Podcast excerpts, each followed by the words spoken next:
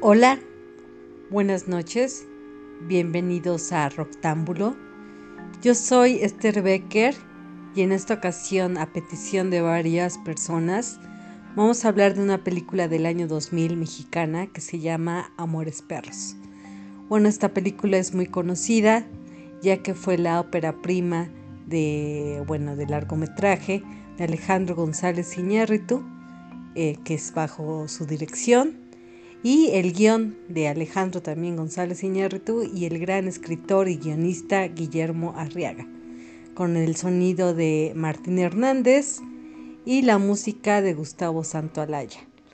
Bueno, esta película obtuvo en el año 2000 el premio Ariel como mejor película, mejor director y mejor eh, actor. Y también obtuvo el premio BAFTA como película eh, en lengua no inglesa.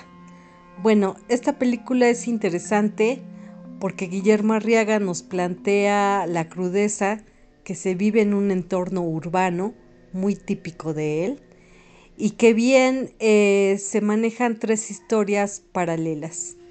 Estas historias son la de Octavio y Susana, la primera, la segunda de Daniel y Valeria y la tercera del Chivo y Maru.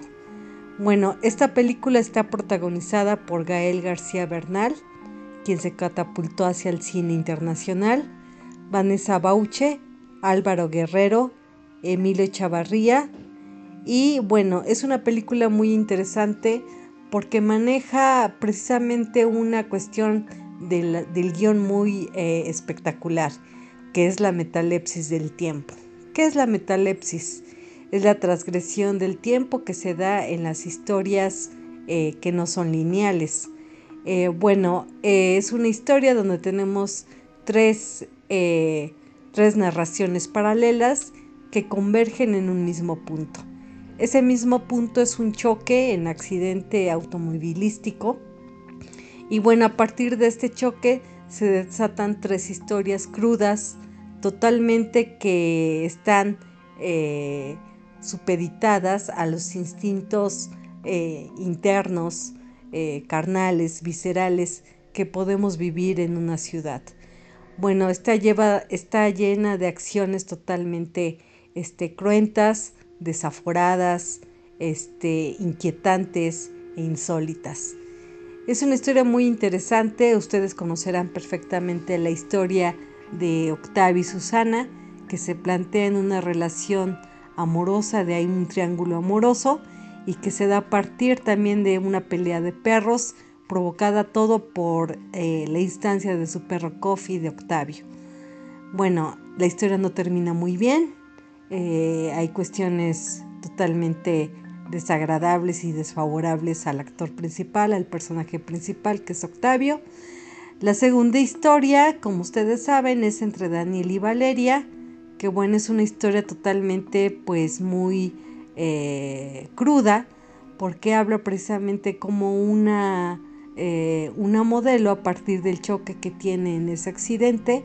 Este, se ve en una eh, aparentemente relación amorosa estable, sin embargo sus instintos la van llevando a una degradación impetuosa y además este personaje llega a soslayar totalmente la relación que tiene con Daniel y la, relación no termina bien, incluso a ella se le amputa la pierna por una obsesión que tiene de rescatar a su perro Richie que está debajo de una duela, ¿no?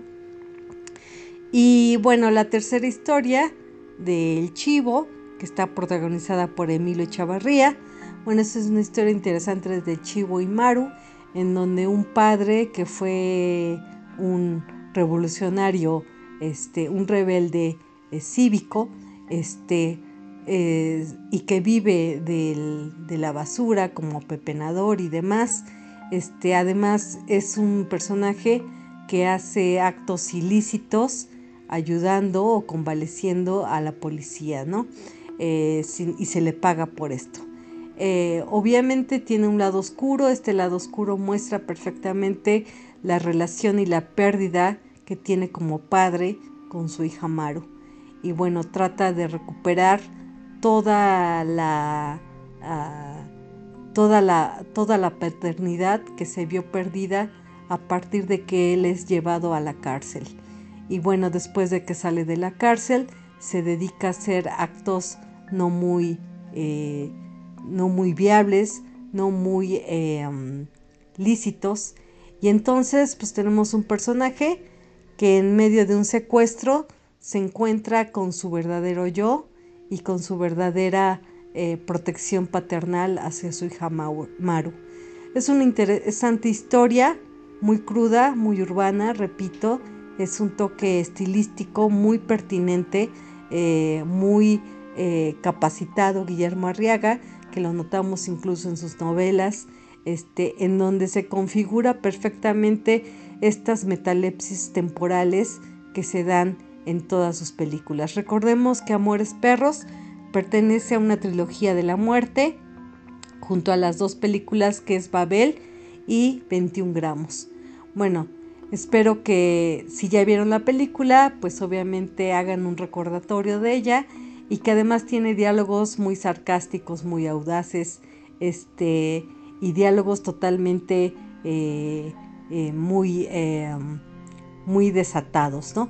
Bueno, eh, si no han visto la película, se les recomiendo para las nuevas generaciones en busca de directores mexicanos que rescataron de alguna manera, por una parte y por un tiempo, al cine nacional, ¿no? Sin embargo, ahora vivimos en un apogeo de películas mexicanas que no son ni en menor medida eh, ni comparativo a lo que se hizo en la gran película de Amores Perros. Bueno, eso es todo de mi parte. Disfrútenla. Si no la han visto, se las recomiendo. Y pues a disfrutar el cine. Hasta la próxima. Nos vemos. Amores Perros de Alejandro González Iñar.